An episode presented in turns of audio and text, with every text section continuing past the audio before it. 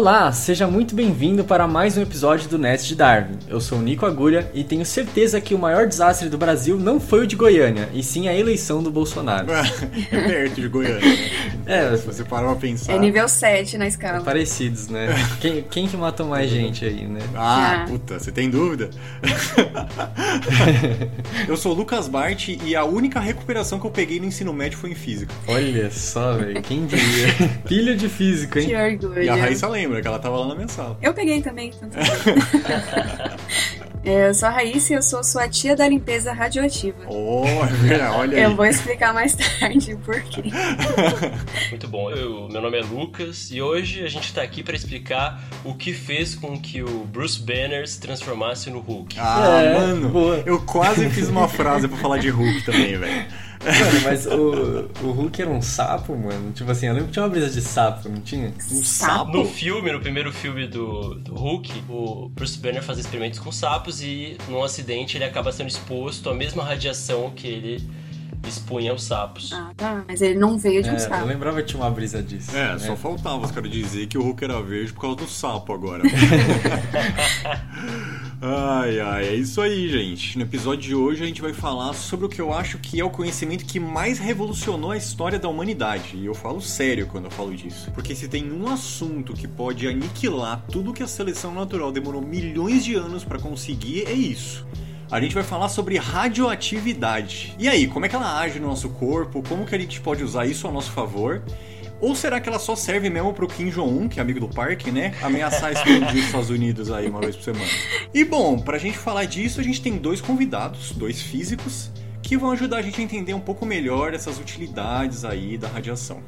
Sejam muito bem-vindos, Raíssa Bertaco e Lucas Navalon. Bom, pessoal, eu sou o Lucas Navalon. Eu sou estudante de física, apaixonado por esse assunto, apaixonado por radioatividade. Já tive a chance de presenciar algumas instalações de radioatividade impressionantes e eu pretendo pelo menos contar um pouco disso para vocês aqui e poder esclarecer muitas dúvidas a respeito desse tema. Gostar de estudar radioatividade é tipo aquele meme lá de tipo assim, nazismo, tá ligado?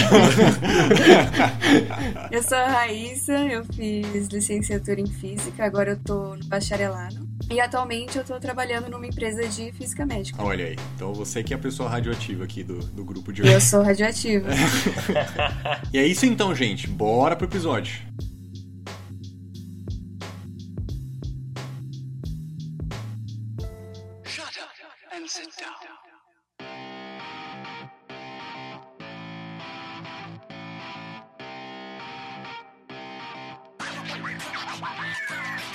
A gente vai falar um monte de coisa sobre radioatividade, mas é melhor começar do início.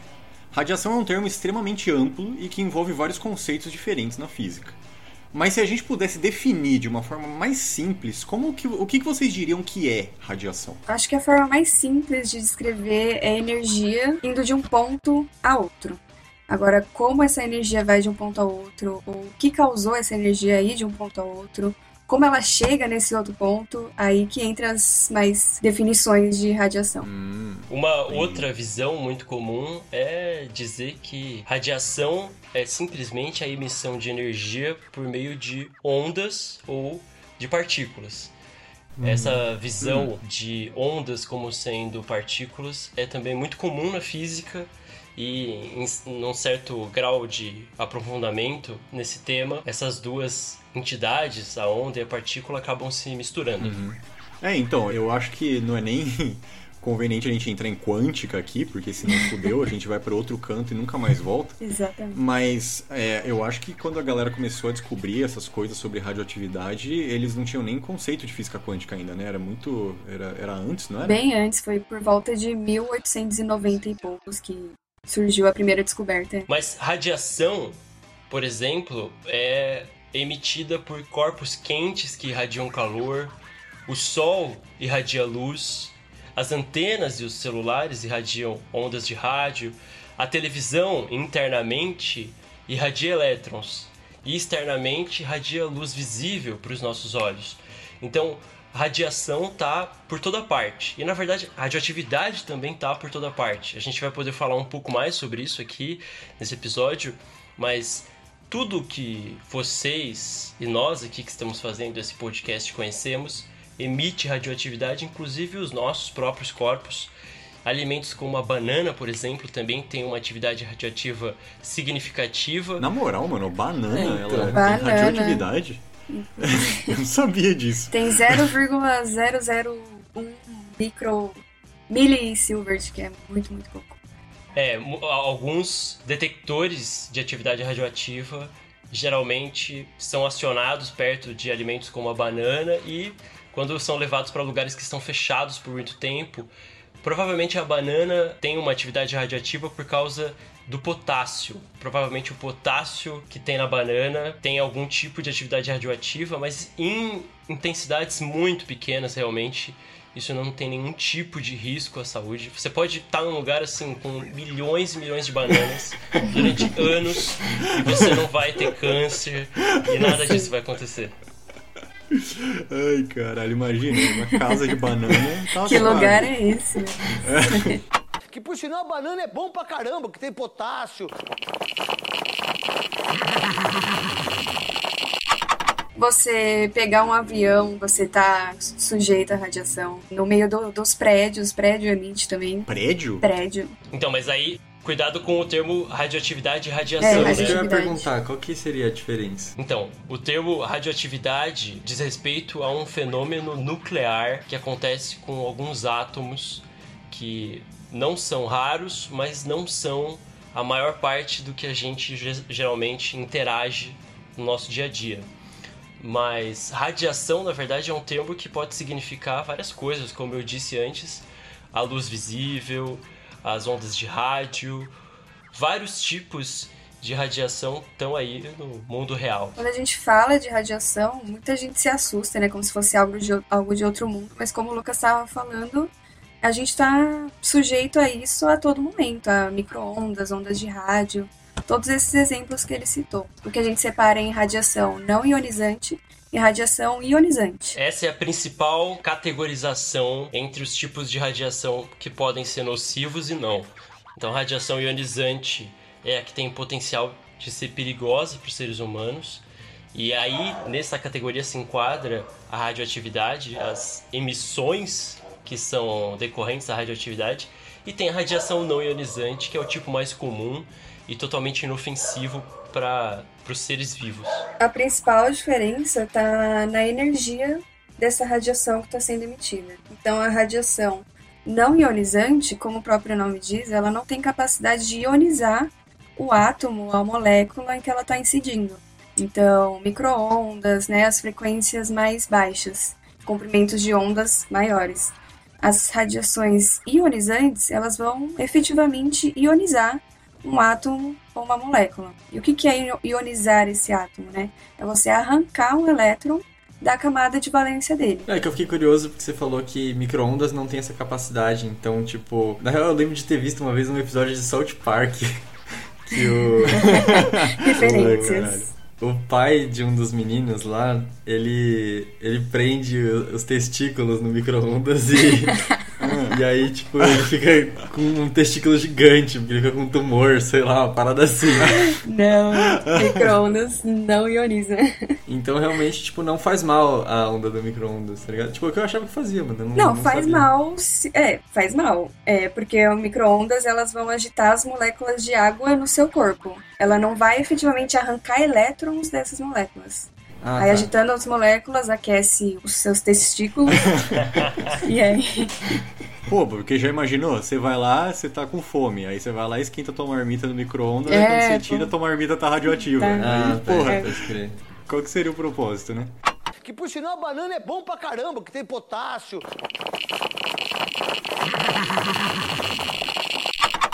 Então, o que a gente vai mais focar no episódio de hoje vai ser sobre as radiações ionizantes, essas com efeito de ionizar.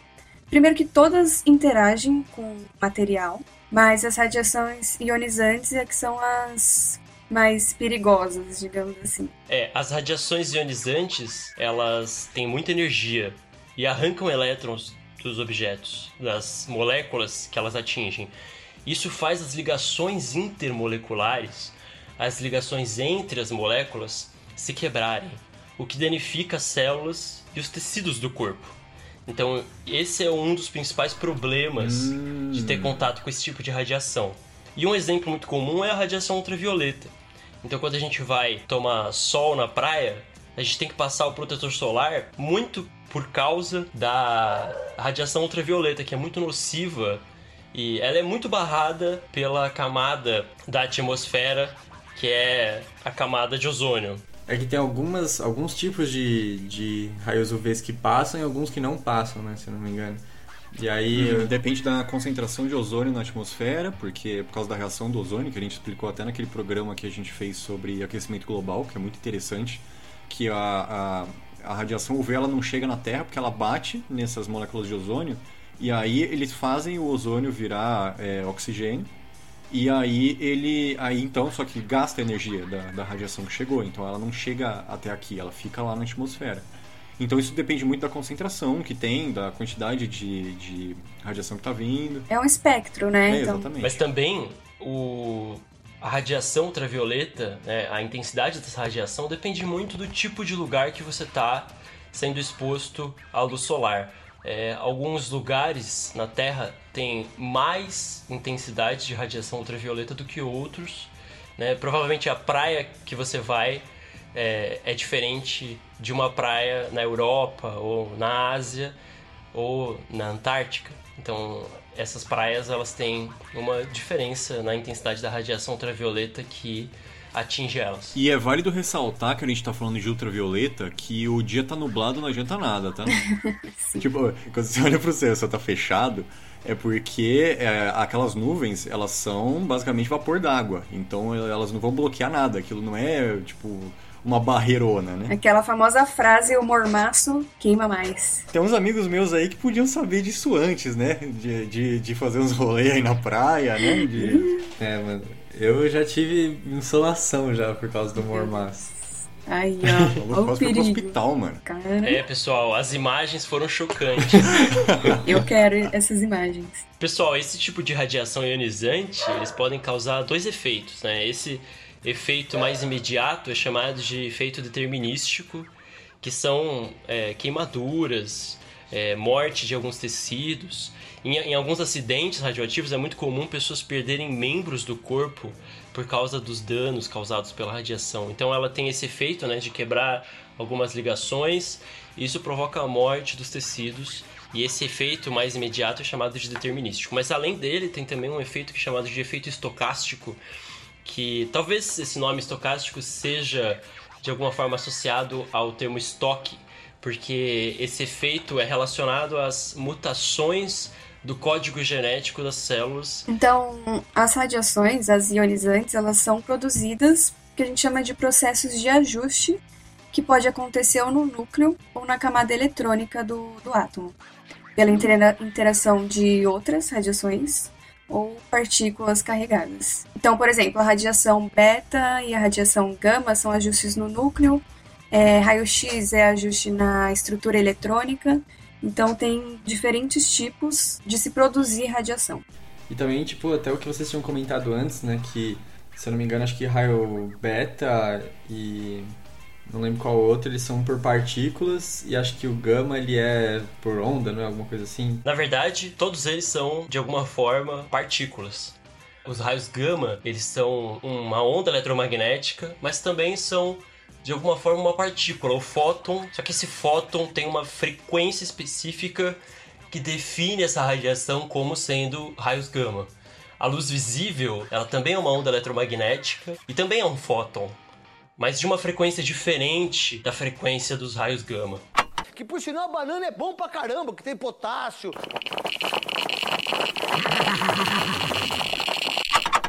Então, beleza, a gente entendeu mais ou menos como é que funciona o mecanismo radioativo, a diferença de radiação e radioatividade, mas vamos aprofundar um pouco então na radioatividade. É, a gente pode começar, eu acho, falando um pouco sobre a história de como foi descoberto essa radioatividade dos materiais. E eu acho que o primeiro desses raios radioativos, digamos assim, que foi descoberto foi o raio-x, certo? Então, o que, que aconteceu? Por volta de 1893, 94, um físico alemão, o físico Philipp Leonard, é, ele estava estudando sobre raios catódicos, que eu não vou entrar muito em detalhe, mas é como se fosse uma corrente elétrica passando num tubo a vácuo. Então, em, mil, em maio, mais especificamente de 1894, Roentger, aí você que fala alemão. Bart, aí você que eu não falo alemão, quem fala alemão é Ah. Ele. Ele se interessou por essa pesquisa do Leonard e começou, Hum. né? Inclusive ele pediu o tubo, né, do raio catódico, que é o tubo de Crook, na Hum. mesma fábrica lá, no mesmo lugar que o Leonard tinha pedido para ser exatamente o mesmo tubo. Aham, e legal. ele começou a fazer suas próprias pesquisas. Hum, É, inclusive tem uma certa treta entre o Leonard e o Roentger, porque um fala que descobriu o raio-x primeiro, aquela história clássica. claro, né? Ainda mais nessa época, todo mundo queria, queria mijar no poste. né? Mas é, quando ele estava pesquisando, ele pegou o tubo, enfaixou o tubo com uma, um papel preto. É, a sala dele estava totalmente escura e perto desse tubo tinha um papel de platino cianeto de bário. Era um papel especial que ele usava lá para fazer suas pesquisas. Pô, deve ser muito especial mesmo. É, Nunca ouvi um, um negócio desse. de bário. comprar na papelaria lá. É, aqui Vou na chegar lá na vende. papelaria e falar, eu quero duas grafite 07 e um papel de platino cianeto de É, bola. mas no Arte. Attack era sempre assim, quando você ia ter que reproduzir o experimento. Qualquer merda, assim. Aí quando ele fez passar a corrente no tubo, ele percebeu que essa, esse papel, ele começava a brilhar. Então ele ficou curioso, né? Começou a mexer mais no experimento, virou o tubo de lado, colocou barreiras na frente do tubo e mesmo assim continuava a brilhar esse papel. tipo, atravessava as Conclusão, atravessava, é, tipo, mesmo com barreiras, continuava a brilhar o papel. E aí dizem que, né, que ele Hum. passou a mão sem querer na frente do tubo e ele acabou vendo o seu osso nesse papel, né, a imagem Hum. do seu osso. Inclusive ele tem o primeiro registro fo- fotográfico de raio-x, que é a mão da esposa dele, coitada. Nossa. Então tem a né? mãozona da esposa dele com a aliança. É bonitinha a foto. Não, mas sério, vamos, vamos lá, vamos conversar um tico aqui então. Esse cara tava mexendo com, tipo, um, um tubo de raio de uma radiação que ele não sabia o que era. Ele tava vendo que o bagulho atravessava qualquer coisa. Ele falou, vou meter vou- minha mão ali, pra- deixa eu ver o que acontece. E aí quando ele olha pra placa, apareceu a, a- tipo, a mão de um esqueleto. Mano, não sei cara, vocês, mas eu chorava na hora. Mano, o cara ele devia muito estar de fralda, na moral, não é possível. Você cagou Mas, inteiro, Lucas, né? deixa eu tentar esclarecer um pouco esse, essa questão. É, provavelmente, esses cientistas não estavam acostumados com efeitos nocivos do que eles pesquisavam. Então, é muito provável que eles não estivessem acostumados com nenhum tipo de produto que fosse perigoso para eles. Hum, pode É, ser, porque é meio bizarro você pensar que uma luz vai te causar ferimentos, tá ligado? Sei lá, tipo. É, É, é algo que ele não visualizava saindo do tubo e atingindo a mão dele. Sim. Mas acho que eu entendi o que o, o Bart quis dizer, tipo, no sentido de. Deve ter Não, sido algo, velho. Mano, assustador no sentido de descoberta, sabe? Você vê aquilo e fala, mano, eu tô vendo uma luz que tá atravessando objetos, sabe? Materiais. é. E que tá.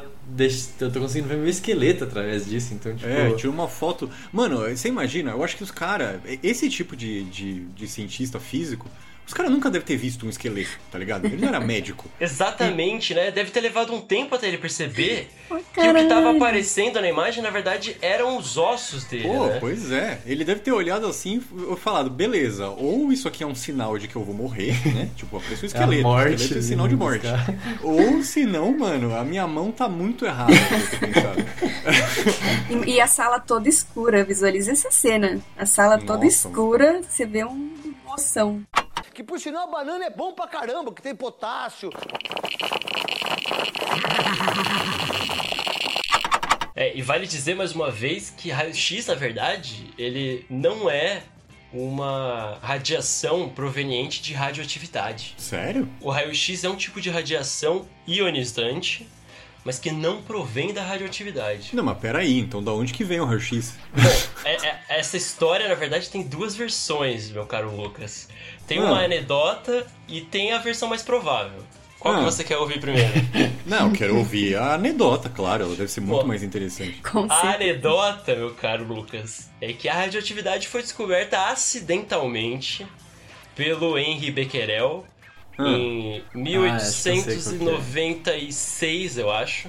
Ah, O Becquerel, sem querer, né, eh, nessa versão, o Becquerel sem querer guardou em uma gaveta um composto de urânio, de Hum. urânio, né, repetindo, e uma chapa de filme fotográfico. Aquelas chapas mais antigas de filme fotográfico que são sensíveis a radiações. Hum, Então elas, de alguma forma, elas se sensibilizam com essa radiação e registram o efeito da radiação na superfície dessa placa. E Hum. depois de revelar a chapa de filme fotográfico, ele notou que o composto de urânio marcou de alguma forma essa placa. Mas como estava dentro de uma gaveta, né, para o Becquerel a princípio não teria feito muito sentido, né? Como que no escuro do interior da gaveta essa chapa de filme fotográfico foi sensibilizada. Mas É o que claro. aconteceu ele achou foi que não tinha radiação o- nenhuma, né? Exatamente, né? Ele estava descobrindo isso, foi um dos primeiros a observar esse fenômeno. Mas essa é a anedota. Ah, qual que é a mais provável? A teoria mais provável é que, na verdade, o Becquerel já estivesse fazendo vários experimentos com sais de urânio Hum. que o pai dele, que também era cientista, tinha, com o intuito de estudar possíveis radiações que aquele material emitia. Então, Hum, Nessa mesma época, isso é importante dizer, muitos cientistas estavam estudando radiações de raio-x, o que influenciou muito o, o trabalho do Becquerel. Então, ele provavelmente estava procurando raio-x em materiais fluorescentes. né? É importante dizer que esses sais de urânio que ele estava estudando eram fluorescentes. Ah, tá. E que ele estava provavelmente procurando raio-x nesses materiais e acabou descobrindo um outro tipo de radiação. Uma radiação que tem um outro tipo de origem. Mas a radiação do raio-x é ionizante, mas ela é diferente da radiação alfa, beta e gama. Porque essa radiação alfa, beta e gama são produzidas num átomo que contém muitos prótons e elétrons no seu núcleo.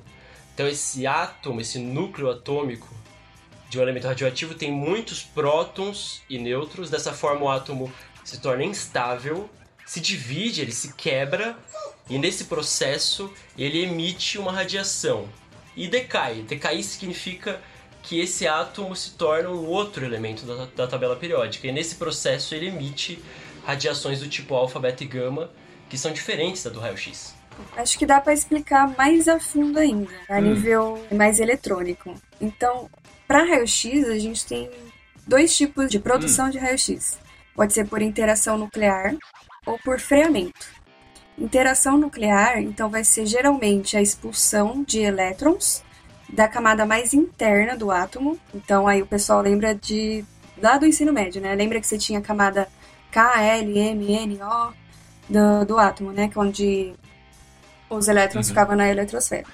Então, essa expulsão dos elétrons da camada mais interna por um núcleo instável. Então, essa diferença de energia, né? Se a gente tem a falta de um elétron, um elétron das outras camadas vão querer ocupar.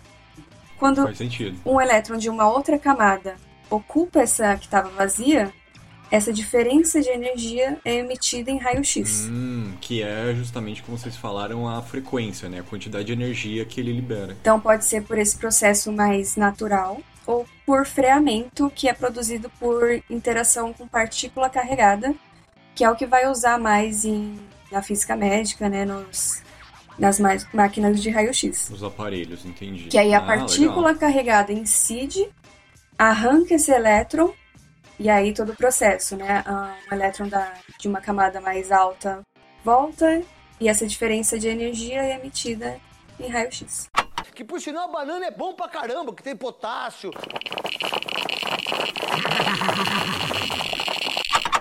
Então, no meio desse monte de cientista que a gente tá vendo, que descobriu um monte de coisa sobre um monte de radiação, eu acho que a pessoa mais icônica é, sob- nesse meio e sobre essas descobertas de radiação é, na verdade, a cientista mais icônica da história da humanidade. Acredito eu que é uma cientista que, assim, a- até é, muitas pessoas que são leigas, às vezes, elas sabem quem é justamente a Marie Curie, que foi uma cientista importantíssima, que ela na verdade ela é polonesa, mas que ela viveu muito tempo na França, e que ela descobriu vários elementos é, radioativos. Ela é, uma, ela é uma mulher que ganhou muitos prêmios Nobel, inclusive. Bom, a Marie, com o seu marido, o Pierre, eles se interessaram bastante no trabalho do Becquerel, que o Lucas falou lá no começo. Então, eles tentaram observar da onde estava vindo essa radiação, essa radioatividade do minério de urânio que o Becquerel tinha utilizado. Então, eles criaram um laboratório na Escola de Física e Química de Paris, com alguns instrumentos de detecção. Aí, usando um eletroscópio e alguns outros instrumentos, que eu não me lembro agora, ele conseguiu, eles conseguiram né, medir tais radiações e afirmaram que era uma propriedade intrínseca do elemento urânio. Então eles chegaram a essa conclusão. Tipo, a radiação está vindo do elemento urânio. E a sua a intensidade dessas medições era proporcional à quantidade do urânio presente na substância. Mas esse minério, na verdade, ele tinha muitas coisas além do urânio, certo? Como todo minério, ele não apresenta uma substância totalmente pura, ela tem muitos resíduos e tem muitas outras coisas. Né? Então, além do urânio, tinha muitos outros elementos químicos ali dentro desse minério. O Pierre a Marie, numa comunicação à Academia de Ciências, lá por volta de 1898, anunciaram que um tal de Peck Blenda, eu acho que é assim que deve falar, provavelmente não, é um minério contendo óxido de urânio, era bem mais radioativo que o urânio metálico isolado. Então isso ah. significava que esse minério ele continha, além do urânio, outro elemento radioativo. É o que eles fizeram foi pegar esse Peck Blender tiraram desse Peck Blender todo o urânio. Conseguiram do governo austríaco uma tonelada de Peck Blender. Caramba! não é pouca coisa, não. E isolando o urânio do Peck Blender, eles perceberam que o Peck Blender sem urânio ainda era mais radioativo do que o próprio urânio isolado. O que mostrou para eles que na verdade tinha, além do urânio, outras coisas radioativas no Peck Blender. E mais radioativas hum. do que o próprio urânio. O, o Peck Blender é encontrado naturalmente na natureza? Eu não tenho essa informação, mas eu imagino que sim. Ele é um minério de urânio. Eu imagino que ele seja encontrado naturalmente. É, é porque eu vi que o urânio ele é encontrado na forma, tipo, oxidada só na, na, natureza, tipo uma parada assim. Então, eles conseguiram isolar dessa Peck Blenda um metal que, em homenagem à pátria, né, ao, ao país natal da Marie, foi o polônio. Então, ela descobriu o elemento polônio. A Marie era polonesa, trabalhou muito na França, mas na verdade era polonesa. Não, acho que chamaram de Polônia porque ela é de Goiânia. Faz mais sentido. Mas ia ser foda se ele chamasse Goiônio. Né? Goiônio, meu Deus. o César Mas precisamos de um elemento desse tipo, né? Porra, cadê os Que bom que não descobriram em Guarulhos. Né? né? Seria péssimo. Que por sinal a banana é bom pra caramba, que tem potássio.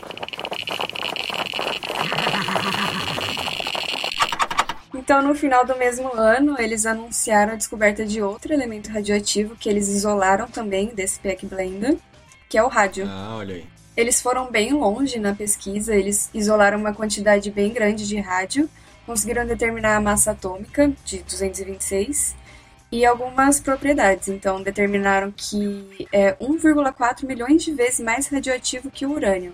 Então, eles foram bem, bem precisos. E em 1911, né, garantiu o prêmio Nobel. Na verdade, em 1903. 1903, isso. Ela ganhou o Nobel com ele. E aí ele morreu em 1906, atropelado por uma carroça. Triste. E logo mais, em uhum. 1911, ela recebeu de novo o prêmio Nobel, só que dessa vez de Química. E foi, portanto, a primeira pessoa a ganhar o prêmio Nobel em duas categorias diferentes. Ela, além de tudo, foi a primeira mulher a ganhar o prêmio Nobel e depois disso, a primeira pessoa, né, independente do gênero, a ganhar dois em duas categorias Sim. diferentes. Ela com certeza é a maior cientista do século XX e está entre os maiores cientistas do mundo, junto com o Einstein, o Newton e vários outros. A Curie, ela morre de leucemia aos 67 anos. Provavelmente, né, por causa da que ela brincava com Ucrânia. é, e, e, eu ouvi falar também, e aí, mas isso pode ser só historinha também, de que o Pierre, antes de ser atropelado pela carroça, já tinha doença radioativa também. Dizem Mas que ele... ele- tinha algumas queimaduras, eu acho.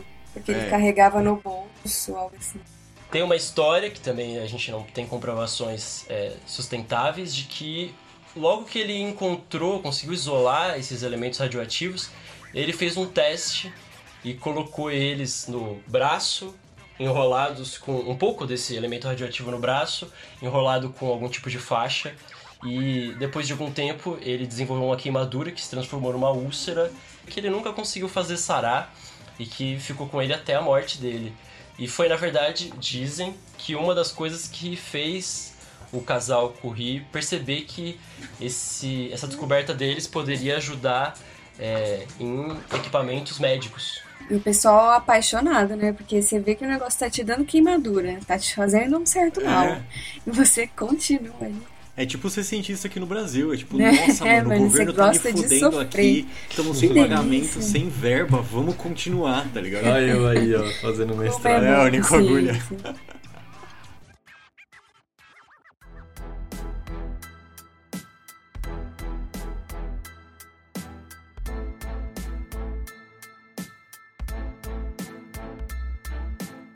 Mas e aí, tem uma porção de tipos de radiação diferentes, né? Que a gente tava falando aí, radiação gama, raio-x, várias descobertas diferentes, vários cientistas renomados diferentes. Mas todo mundo, quando pensa em radioatividade, associa isso com doença, morte, câncer, né, Agulha? Mas, tipo, por quê? Tipo, o que, que a radiação tem a ver com, com o nosso sistema? O que, que ela causa, tá ligado? No nosso sistema quando, quando ela acerta a gente? Bom, então, assim como nossos amigos físicos estavam explicando, que a radiação então ela vai ter energia suficiente para remover um elétron, mas justamente essa ação da radiação é que vai ter um efeito nas nossas células.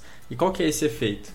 A, a radiação, especificamente a ionizante, como eles estavam comentando, ela tem essa ação de promover quebras no nosso material genético. Então pode acontecer muitas mutações diferentes, muitos erros diferentes e que isso vão propiciar problemas nas nossas células, né? Que pode levar à morte das nossas células ou que pode levar ao surgimento de células defeituosas, enfim. Muitos alimentos industrializados são esterilizados com radiação radioativa para matar micro-organismos. Isso faz com que o prazo de validade seja maior. Maluco. Então, é, não sei se eu posso falar o nome da marca, mas Pringles, por exemplo, é, alguns tipos de batata frita, alguns tipos de salgadinhos, é, são expostos à radiação radioativa para matar esse tipo de microorganismo que estraga os alimentos. É, eu já tinha ouvido falar de um lance desse que algumas, pessoas, que algumas marcas usam em comida. Deve ser por isso que Pringles é tão boa.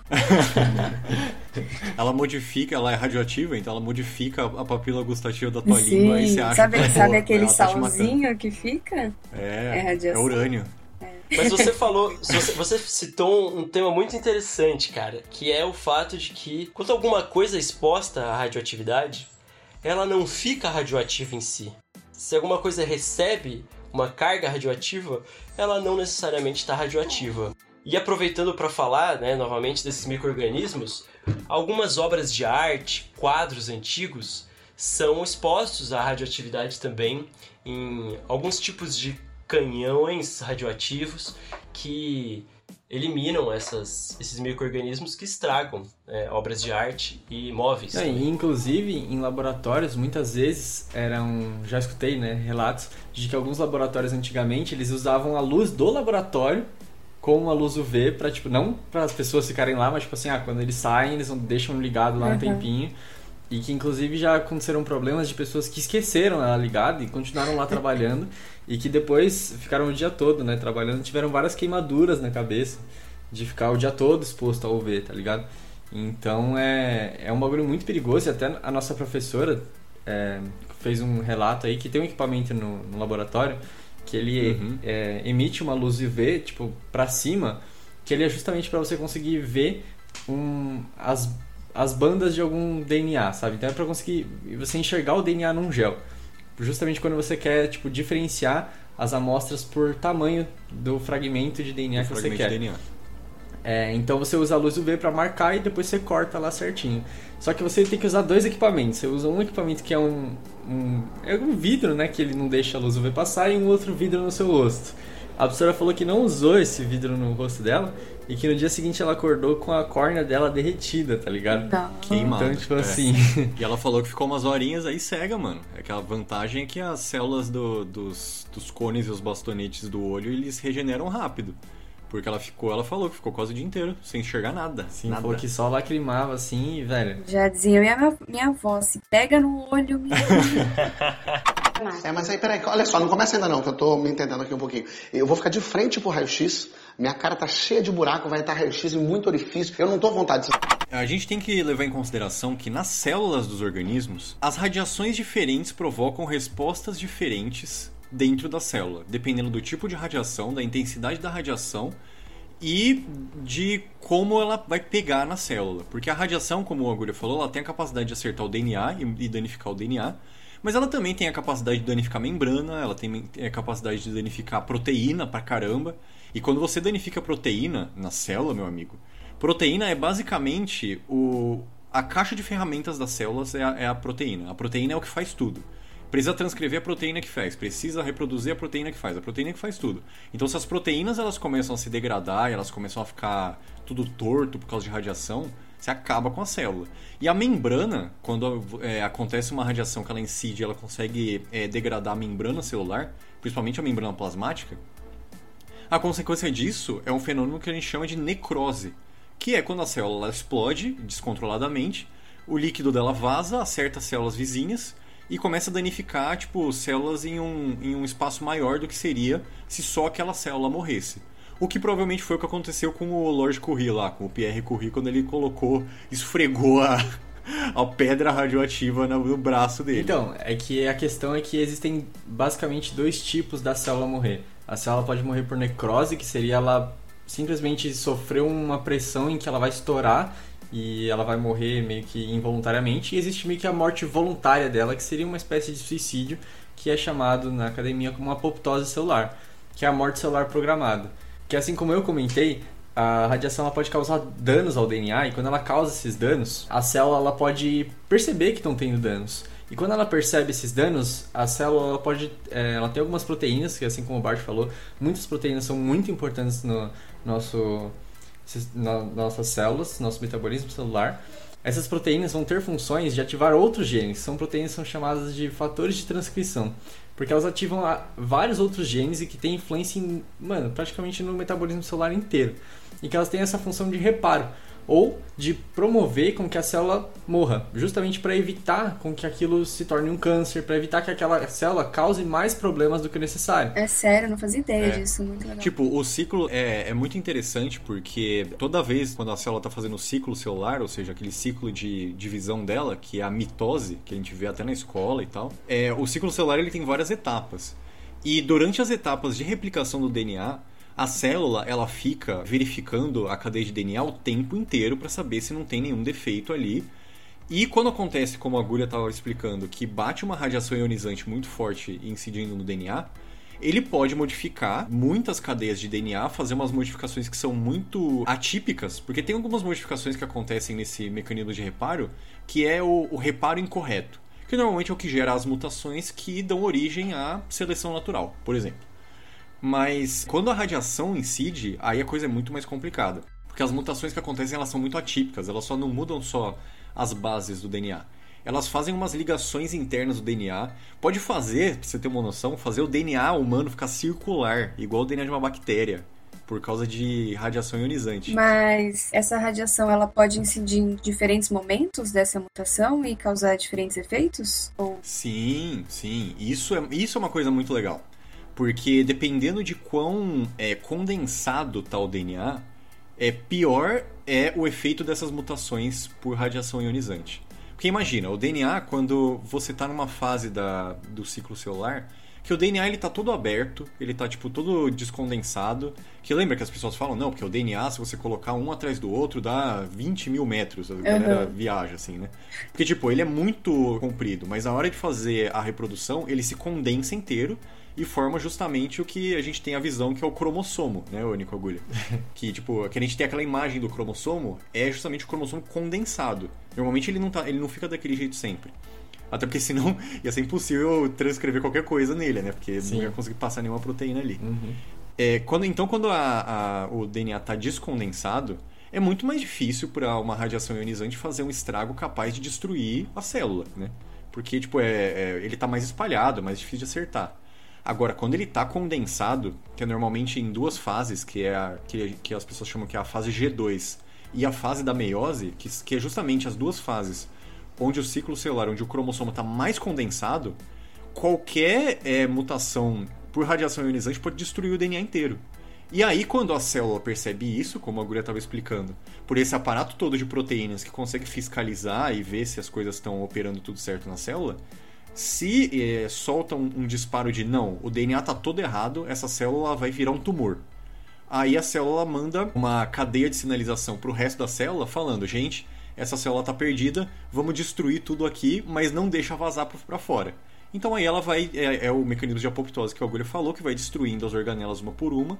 E aí a célula é destruída, substituída por outra, mas não afeta as células vizinhas e não, não causa nenhum estrago. É, isso é o que acontece quando realmente o nosso sistema celular identifica que está tendo uma quebra na, no material genético e aí ele decide que a célula tem que sofrer apoptose. Porém, o que pode acontecer? Pode ser que regiões que produzem as proteínas que estão envolvidas no reparo também sejam danificadas.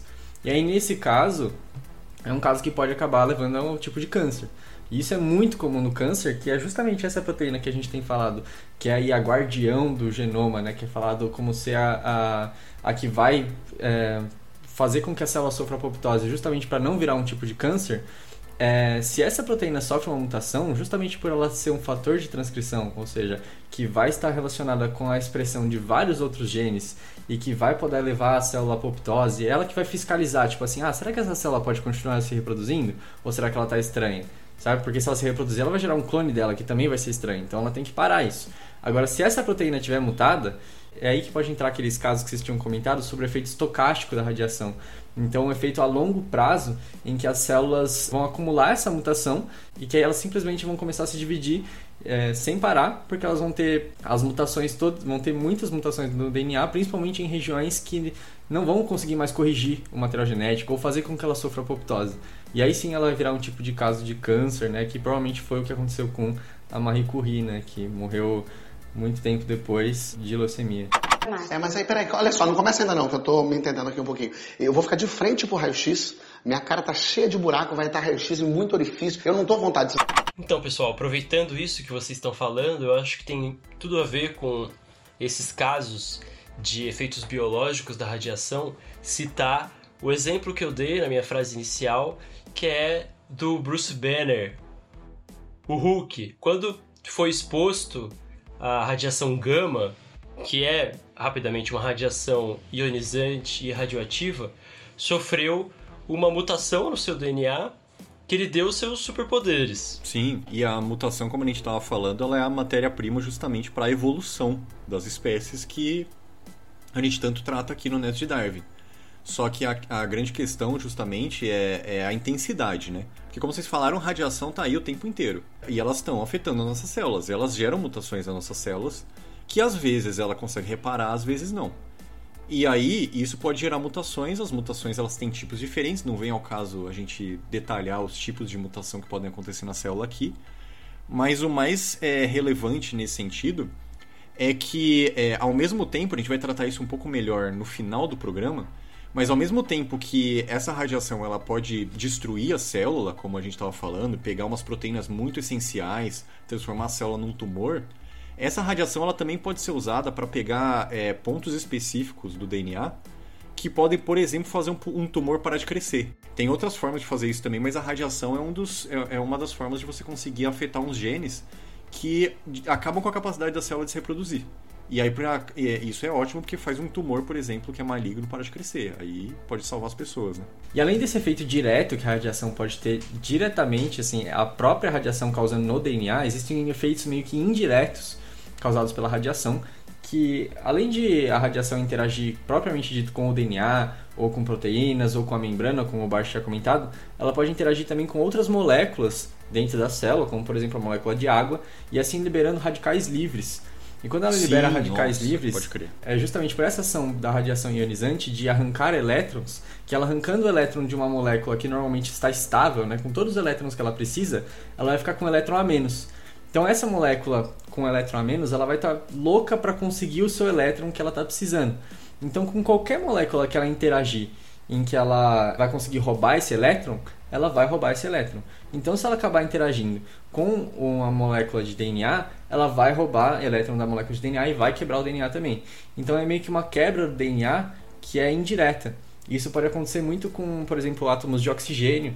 Então, é algo que é, é bem, é bem comum, né? Que são as espécies reativas de oxigênio, que vão estar livres aí e que vão interagir com o DNA e causar danos no, no material genético. E que, inclusive, as espécies reativas de oxigênio, elas são, são um método que não é só causado pela é, radiação, é algo que nosso sistema imunológico produz até para combater doenças. Então, por exemplo, se a gente tem uma infecção é, bacteriana ou até viral, existe uma cascata de sinalização aí que faz com que as células do sistema imunológico produzam essas espécies reativas de oxigênio justamente para matar aquela célula que está infectada. Então não é algo assim só do, da radiação, mas que a radiação pode gerar e que isso pode matar as células também e gerar mutações no DNA e transtornos aí que como a gente já comentou. Não, e é muito bom que você falou disso, de radical livre, que é realmente uma coisa que eu tinha esquecido. E eu falei, claro, e, e- e é verdade que a radiação ela interage diretamente com a, com a membrana celular, mas os radicais livres, eles têm muita afinidade a lipídio. Muita afinidade a lipídio. Então aquele negócio que eu falei da necrose, ela é altamente causada por conta desses radicais livres descontrolados que acontecem na célula quando, a- quando tem é, radiação ionizante fazendo isso nela. Então você está certíssimo, é, é muito importante a gente falar disso. É, Então pensa na desgraça, né? Vai acontecer aí uma radiação no seu corpo, vai começar a ter apoptose, vai ter necrose, porque não vai acontecer uma coisa só, vai acontecer tudo. Vai acontecer É. quebra direta do DNA, então vai estourar a célula também, vai o que? Espalhar radical livre por todas as células, vai ter radical livre se espalhando cada vez mais, então é tipo uma cascata de desgraça acontecendo a nível celular. É, exatamente. Não, mas daí eu perdi a confiança. Que história é essa? Pô, eu fico aqui recebendo a bomba de Hiroshima na minha cabeça e você vai pra um bunker subterrâneo e fica me olhando de binóculo? Depois desse contexto todo, né, que a gente tá dando sobre, sobre a radiação e como ela afeta o nosso corpo e tal, é, a gente pode falar sobre alguns casos históricos relevantes envolvendo radiação. Os mais famosos, né, fora as bombas nucleares de Hiroshima, Nagasaki, os testes, a Guerra Fria, toda aquela história, foram justamente os, os acidentes nucleares que aconteceram em usinas, que são os acidentes de Chernobyl e o recente que foi o acidente de Fukushima, né? O de Fukushima aconteceu infelizmente por causa de um, de um tsunami, então foi basicamente causas naturais, assim, não tinha, não tinha como evitar muito daquilo de acontecer. É, o Japão ele pode ser o mais preparado possível para um tsunami, mas numa usina nuclear tudo pode acontecer, né? Quando acontece um desastre desse.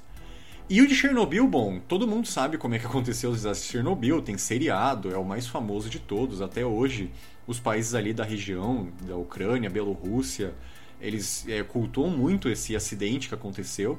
Até porque na Guerra Fria as pessoas não sabiam muito como as coisas aconteciam, né, lá na União Soviética e tal. Então ele foi muito emblemático por causa disso. Mas eu acho que em questão de acidentes nucleares, a gente pode valorizar um pouco o produto nacional e falar um pouco, dar alguns detalhes sobre o acidente nuclear brasileiro, que foi o acidente do Césio 137 que aconteceu em Goiânia. Cara, esse é o maior acidente radioativo do Brasil e provocou a morte de quatro pessoas, 151 contaminados e 1.143 pessoas afetadas. Só para vocês terem uma noção, é, tem uma escala de acidentes nucleares que vai de 0 a 7. Chernobyl sendo 7, Chernobyl e Fukushima, nível 7 de acidente nuclear. E o de Goiânia tá no nível 5, então foi um acidente bem, bem feio. Fora que isso daí que o Luquita falou são as pessoas que realmente eles têm certeza que foram mortes causadas por conta do acidente de Goiânia, porque Sim. tem muito É. caso que não tem como saber, tá ligado? É, exatamente. É isso mesmo. E algumas pessoas podem se perguntar, mas o que são pessoas afetadas que não são contaminadas, né? É, qual que é a diferença? Qual que é a né? diferença, né? Bom, esse acidente, na verdade, ele afetou a cidade inteira. Então, ele fez com que muitas casas fossem tivessem que ser destruídas, que muito terreno tivesse que ser removido, muitas roupas, muitas pessoas perderam carro. Então, além das pessoas que foram contaminadas as que morreram, algumas pessoas sofreram consequências indiretas desse acidente também que aconteceu em Goiás, aqui no Brasil, na cidade de Goiânia. Bom, então vamos começar do começo essa história aí, né? Tudo começou com dois trabalhadores de um lixão que eles estavam procurando aí alguma coisa lá para eles conseguirem quebrar e vender eventualmente. E eles encontraram uma máquina. E eles começaram a mexer nessa máquina e tentar quebrar ela para separar as peças para eles conseguirem vender. E eles até levaram para casa a máquina continuaram trabalhando nela e depois de passando uns 3, 4 dias mexendo na máquina, eles começaram a sentir alguns mal-estar. Então, eles começaram a sentir enjoo, começaram a passar mal, só que eles, lógico, não atrelaram isso à máquina, né? Mas depois de eles ficarem tentando mexer na máquina, eles acabaram desistindo e levaram para um outro lixão e para um ferro velho e venderam para o dono de lá. O dono de lá também mexeu na máquina, ele realmente conseguiu abrir e quando ele abriu, ele encontrou, ele e o, outros trabalhadores de lá acabaram encontrando um, um pó de coloração azulada, assim, meio brilhante. E que eles viram isso e acharam, tipo assim, magnífico, tá ligado? Eles falaram, nossa, foi tipo assim, é, o anel precioso, tá ligado? Do Senhor dos Anéis. Então eles viram e ficaram tipo assim, caralho, velho, mano, que, que foda esse, esse pó, né? O bagulho chama atenção, né? Que bonito. E aí... Pra você ver como a raiz do brasileiro é tentar ser esperto, né, cara? Viu um bagulho brilhante ali e falou, mano, me dei bem. Ah, glitter, eu passaria na cara na hora. Não, mas daí eu perdi a confiança. Que história é essa? Pô, eu fico aqui recebendo a bomba de Hiroshima na minha cabeça e você vai pra um bunker subterrâneo e fica me olhando de binóculo? E aí o que ele fez foi justamente fazer o que a primeira pessoa que fica sabendo de alguma fofoca faz, que é contar para todo mundo. Então ele passou e levou para casa, mostrou para a esposa, mostrou para a filha, e aí se foi espalhando, mostrou para a vizinhança, e aí ele até deu partes desse pó para vizinhança, deu para um amigo que também mostrou para a família. Então, ele foi passando isso de pessoas para pessoas, até que muitos relatos, muitos casos da mesma região começaram a aparecer de pessoas com os mesmos sintomas que aqueles dois primeiros caras que encontraram a máquina estavam sentindo, que eram náuseas, né? Começaram a ter enjoo, vômito, dores de barriga, e aí começaram a estranhar isso, até que eles levaram é, esse material para uma vigilância sanitária lá e eles perceberam que aquilo na verdade era Césio 137. Mano, imagina. imagina a cara da pessoa quando ela descobre isso. O bagulho é que Césio. Que eu fiz.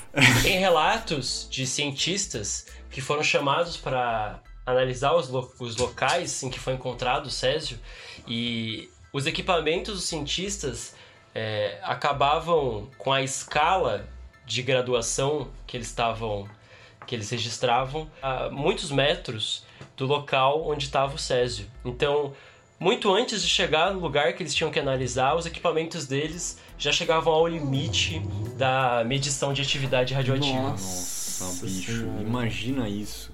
Então imagina em cima do, do bagulho, em cima da Exatamente. pedrinha. O, o que eles encontraram, na verdade, foi um sal do Césio 137 que é, de dia, na verdade, é um pó branco muito parecido com sal de cozinha, mas quando ele está no escuro, ele emite uma luz que é uma luz muito bonita, azulada, e ela é visível realmente no escuro. Foi isso que eles acharam muito bonito. Inclusive, algumas pessoas passaram na região do pescoço e perderam alguns tecidos do pescoço. Algumas pessoas passaram na mão e perderam os dedos, perderam a mão. Algumas pessoas perderam parte dos braços. E bom, não apareceu nenhum incrível Hulk, né? Então isso isso mostra que se não apareceu nessa é porque não dá, né?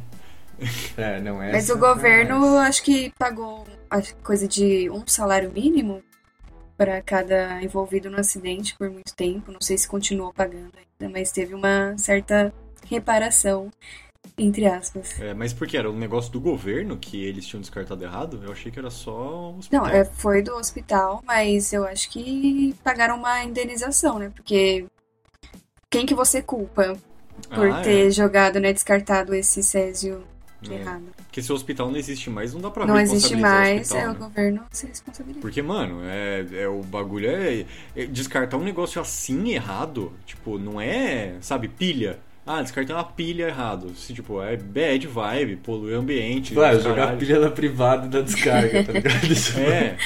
tipo, ah, vai matar uns peixes, assim, pra, a gente sabe que isso é terrível, destrói biodiversidade, blá blá blá. Agora, se descartar Césio 137 errado, não é. Não é light, tá ligado? Não é crime Não é ambiental. pouca coisa. É. Nossa, é, enfim. É, inclusive esse Césio que eu falei que ele foi encontrado dentro de uma máquina, essa máquina era uma máquina de radioterapia que foi descartada por um hospital, tá ligado? Que acabou fechando a sede. Mano, sei lá o que, que eles falaram, tipo assim, ah, vamos jogar no, no lixão então essa máquina, Mano, tá ligado? Que deve custar, tipo, 20 mil reais, tá ligado? Não sei o que que deu neles. Porra, mano. Essa máquina de radioterapia tinha um invólucro de concreto e metal que guardava esses, essas 19 gramas de sal de césio 137. E eles tiveram muita dificuldade para abrir isso, porque na verdade é um objeto muito difícil de você abrir. Feito para as pessoas comuns não conseguirem abrir ele, na verdade. Sabe que foi isso que os caras pensaram, mano? Ah, nem fudendo que os caras vão conseguir abrir isso. Foda-se, larga aí. Porra. Ai, caralho. Não, deve ser também pra conter a radiação do bagulho, né? Então, tipo assim. Sim. Eu só sei que, velho, os caras do lixão, na hora que conseguiram abrir isso, eles devem ter achado que eles estavam abrindo, tipo assim, o Optimus Prime, tá ligado? É. Pô, o bagulho mega vedado, eles falaram, mano, isso é um cofre, sei lá, tem um tesouro aqui dentro, tá ligado? Sim, velho. E imagina abrir isso no escuro e aquela luz iluminar todo o ambiente escurecido É? é, com essa luz azul é, que você nunca viu na vida, né? Pois Não é é. à toa que essas pessoas ficaram tão impressionadas, que elas passaram no rosto, que elas deram para crianças. Nossa. Inclusive essa criança que se chamava Lady foi uma das pessoas que mais foi contaminada por essa intoxicação com Césio 137. Ela chegou a ingerir um pouco desse composto, respirou um pouco desse pó e esse é um, uma das formas mais perigosas de ter contato com elementos radioativos, porque se você está exposto à radiação, você recebe aquela carga radioativa, isso faz mal para suas células, mas a radioatividade não está em você, ela está no composto que emitiu a radioatividade para você. Mas se você toca nele, aquele composto de alguma forma fica na sua mão. Não importa o quanto você lave, sempre terá um pouco daquilo na sua mão durante muito tempo. E além de tocar, ela ingeriu um pouco e respirou um pouco. Isso fez com que o composto radioativo fosse para dentro do corpo dela e aí ela virou radioativa. E ficou muito difícil de tirar esse composto radioativo dela e enquanto ele estava no corpo dela, ele estava danificando as células, danificando os órgãos vitais dela e ela acabou morrendo. E todos os mortos desse acidente foram enterrados em caixões de chumbo, de metal e concreto. Não, o bagulho é assustador, velho. É a história de filme de terror, velho. E imagina que, tipo assim, é, é um objeto, tá ligado? Assim como tem até Chernobyl, né? Que tem aquele pé de elefante, que é tipo assim, aquela lava que formou de um elemento radioativo lá, que eu não sei qual que é, ou de junção de elementos radioativos, que tipo assim, as pessoas, todas as pessoas que iam pra lá, assim, só de chegar perto morria, sabe? É tipo um bagulho É, absurdo, Se tá coloca ligado? na, no lugar dessas pessoas, o desespero. Pois é. Não, e tipo, você coloca no lugar, vai, você é o vizinho do, do cara lá do, do lixão lá, do ferro velho. E aí o cara chega e fala, mano, olha isso aqui que eu achei, é uma pedra azul, aí ele te mostra. Aí você vai olhar e vai falar, nossa, que da hora, você vai olhar e tal. Na inocência, e mano, você tá, tipo, tomando uma carga de radiação de assassinato, tá ligado? E não tá nem ligado. E nem o cara tá ligado. É muito maluquice isso. Lucas, eu vou aproveitar essa sua fala para citar um, uma curiosidade muito interessante sobre esse acidente. O dono do ferro velho foi uma das pessoas mais contaminadas pelo, pelo vazamento do Césio 137 e ele acabou morrendo. Antes de morrer, toda essa história deve ter durado algo como uma ou duas semanas, certo? Até ele morrer. E antes dele morrer, ele falou que ele se apaixonou pelo brilho da morte Olha. Fazendo referência a esse brilho radioativo que vinha do sal de Césio 137, que deixou ele totalmente é, apaixonado, mas que levou ele até a morte. E antes dele morrer, todos esses, todos esses mortos pelo acidente sofreram muito, viu, pessoal? Foram dias e alguns até meses de isolamento, tomando medicações muito fortes para fazer com que esse material é, radioativo saísse do corpo deles. Porque é o que a gente estava falando no, no bloco passado, você imagina, é todo aquele processo de necrose, apoptose, modificação de DNA, tudo aquilo que a gente explicou no outro bloco, mas no seu corpo inteiro e muito devagar. Deve ser um sofrimento, maluco, que eu não Nossa, quero nunca nem sim. passar perto, tá ligado? Eu tô bem perto. Encosta na máquina, é um exame importante pro senhor. Fica na frente. Você passa câncer daqui a duas semanas fala assim, senhor, você tem câncer. Não quero. Senhor, fica na máquina, é muito rápido. Nagasaki foi rapidíssimo também, eu não vou. Olha que tá fazendo barulho esquisito. Por isso que é tão importante a gente cuidar da radiação que entra, que fica e que sai de um hospital, por exemplo. E aí que entra a parte de física médica. Na física médica, a gente tem três grandes áreas, que é a de radiodiagnóstico. Então, você vai usar a radiação para produzir imagens. Na radioterapia, para tratamentos, é, na maioria das vezes para cânceres.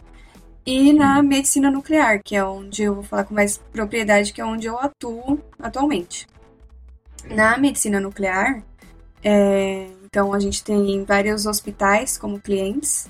O que a gente faz? A gente cuida da radiação antes dela chegar no hospital, enquanto ela tá lá e até ela sair do hospital.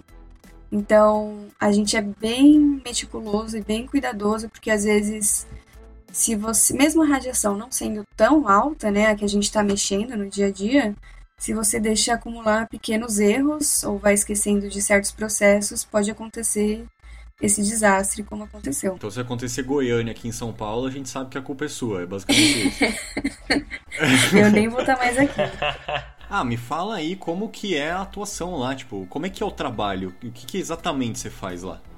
Tem a rotina dos hospitais. Então, por exemplo, num hospital, não vou citar nomes, mas um dos maiores hospitais de São Paulo, é, a gente faz a maioria da rotina. Então, a gente todos os dias tem que passar com o Geiger, que é o medidor, é, vendo se tem alguma contami- contaminação pelo hospital. E essa contaminação a gente faz bem meticulosamente, deixa tudo registrado.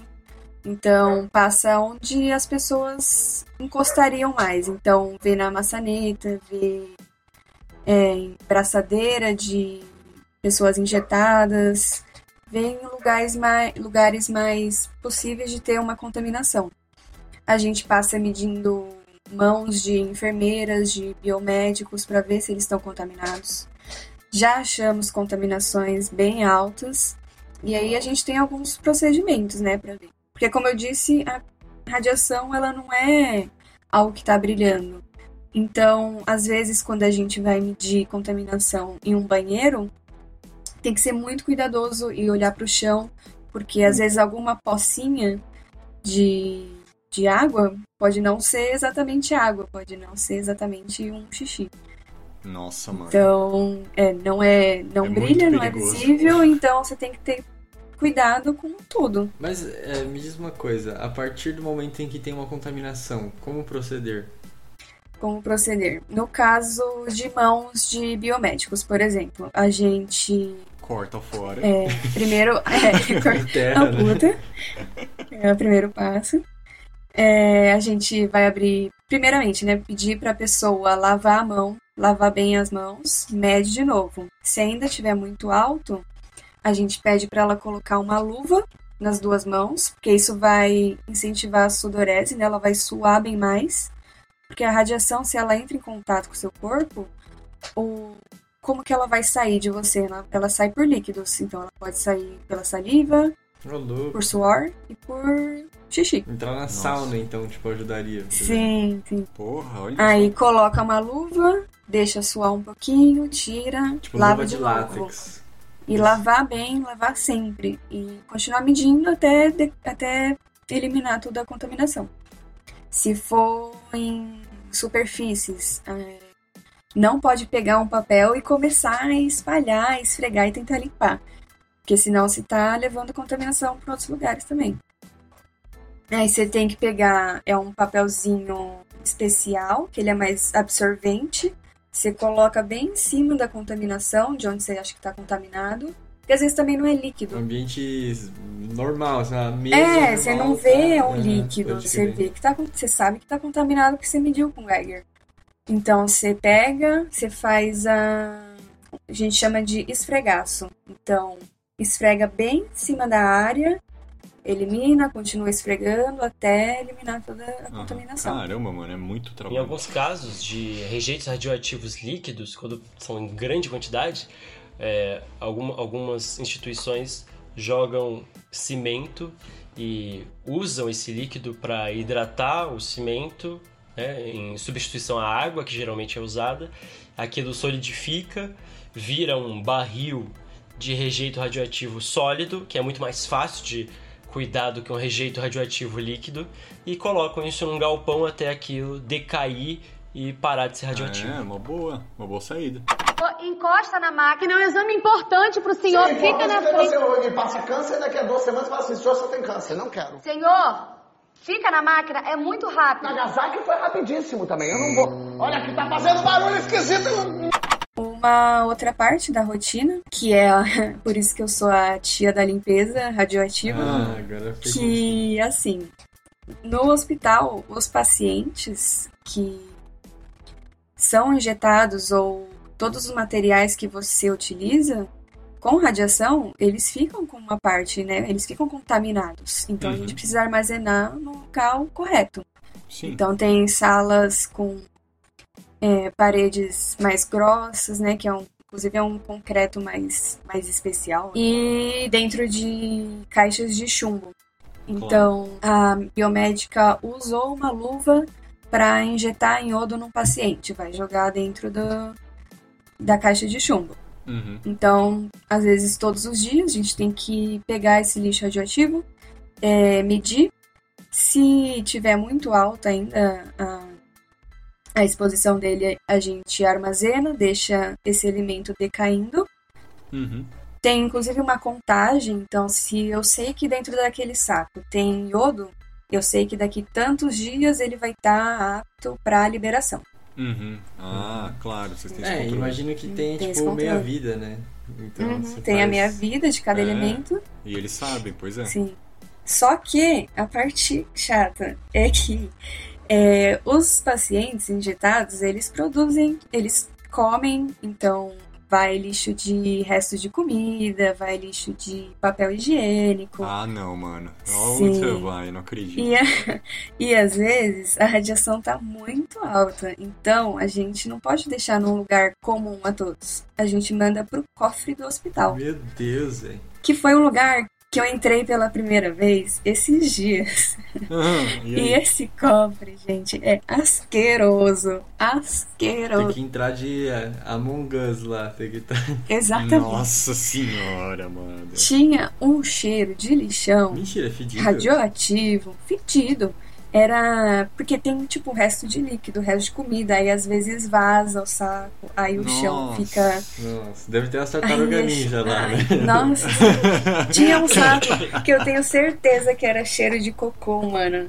Eu. Credo, velho. Cocô radioativo. E pensa, não pode abrir uma mangueira lá e limpar e escorrer aquilo pro não ralo, porque é. você vai lá levar esse material radioativo para pro esgoto, né? asqueroso. Aí eu ficava pegando cada saco, aí você media pra ver se, a, se ainda tá alto, né?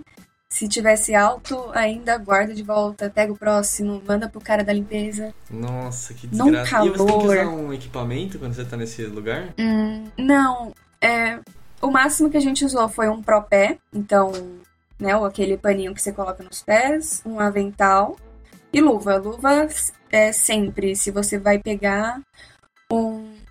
que a gente mexe muito com potinhos de césio, de bário. Mas é luva de látex mesmo ela tem uma... Luva de látex, Ah, normal.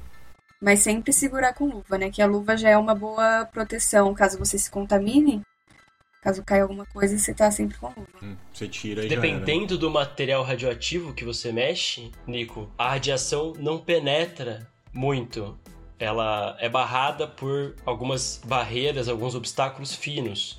A radiação alfa, por exemplo, é barrada com pequenos obstáculos. A radiação gama atravessa muito mais, ela é muito mais penetrante. Mas se você sabe qual é o material radioativo que você está mexendo, você pode montar um, apa um, aparato de proteção muito mais eficiente, né? Hum. Provavelmente a raiz trabalha com materiais radioativos que emitem radiações pouco penetrantes, então não precisa de barreiras muito grandes para lidar com eles. Uma boa proteção que eu usei, que foi a parte que eu mais gostei até agora, que foi a parte da iodoterapia. Então, a gente, os pacientes, eles bebem iodo de canudinho, é bizarro. O mais engraçado é que, tipo, a gente tá dando iodo 131, eles bebendo de canudinho, dentro de um potinho de chumbo, a gente com um avental de chumbo pesadíssimo, uma parte de chumbo enrolada no pescoço, Hum. e eles bebendo de canudinho. Nossa, mano. Então, eu imagino o medo da pessoa. É, eu, eu dei uma lida aí falando. Agora não necessariamente pensando em terapia, mas eu não lembro qual era dos acidentes, se era de Chernobyl ou Goiânia, que teve, teve muito relato de pessoas com, com câncer de tireoide depois, né? Justamente por causa do, do iodo radioativo. Mas daí é um caso de ra- radioterapia, então. Aliás. Sim.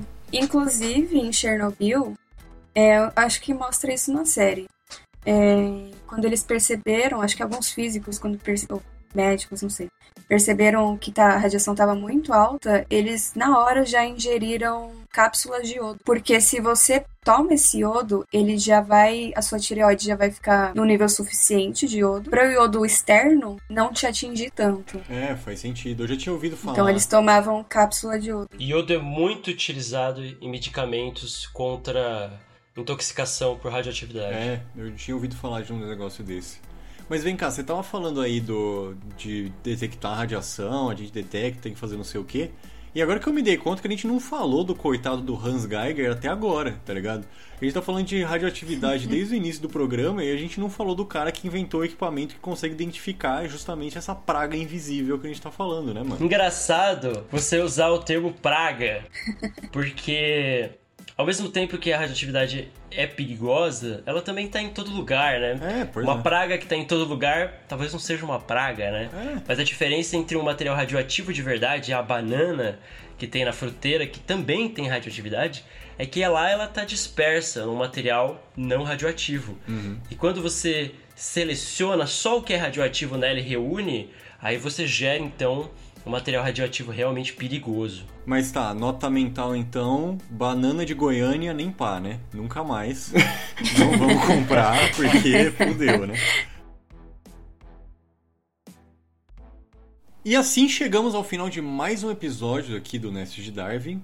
Eu espero que vocês tenham gostado muito do que vocês escutaram. Foi uma coisa bem diferente, uma- um, um tema bem, bem atípico aqui, mas eu achei muito legal. Acho que a gente conseguiu desenvolver bem o assunto. Eu queria agradecer muito os nossos dois convidados, a Raíssa e o Lucas, por eles terem aceitado gravar aqui com a gente e dado todas as informações.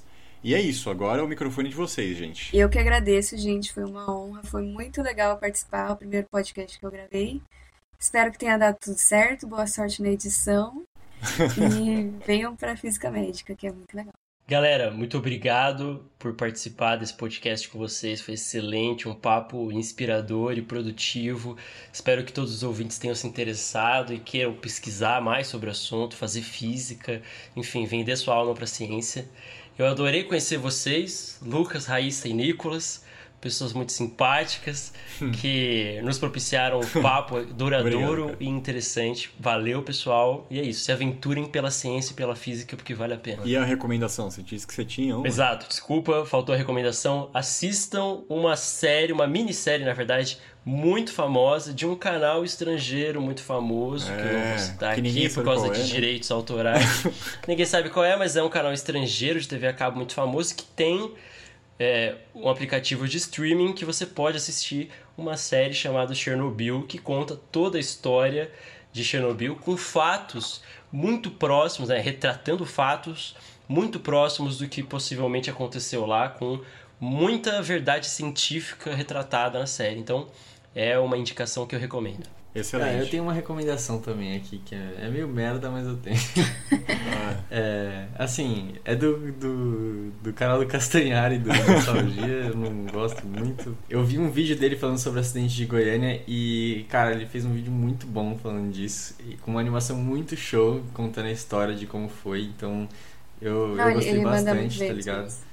Então eu recomendo assistir esse vídeo que, mano, eu curti pra caralho. Pra falar a real, eu tô com vontade de assistir de novo, porque ele conta a história de um jeito muito da hora, tá ligado? Quem te vê, quem te vê aí, Nico Agulha, Sim, recomendando mano, eu já critiquei o maluco pra porra, mas eu achei muito foda esse vídeo. Tem que, tem que elogiar. Siga a gente nas redes sociais, Facebook, Twitter, Instagram. Entre em contato com a gente pelo e-mail netosdedarwin.gmail.com ou pelo nosso site www.netosdedarwin.com. Lá você vai encontrar o nosso contato, tanto dos episódios regulares quanto dos drops. E, e também você vai poder ver a nossa foto lá, colocar um rosto nessas vozes que vocês estão ouvindo. É, a gente também tem um programa de financiamento coletivo. É só acessar lá apoia.se barra Netos de Darwin e ajudar a gente a melhorar a qualidade dos nossos programas. Mas se você não puder ajudar a gente com dinheiro, só de compartilhar o programa a gente já fica bem satisfeito. E é isso, né, gente? Então, até a próxima. Falou! Falou! Tchau. Tchau, pessoal.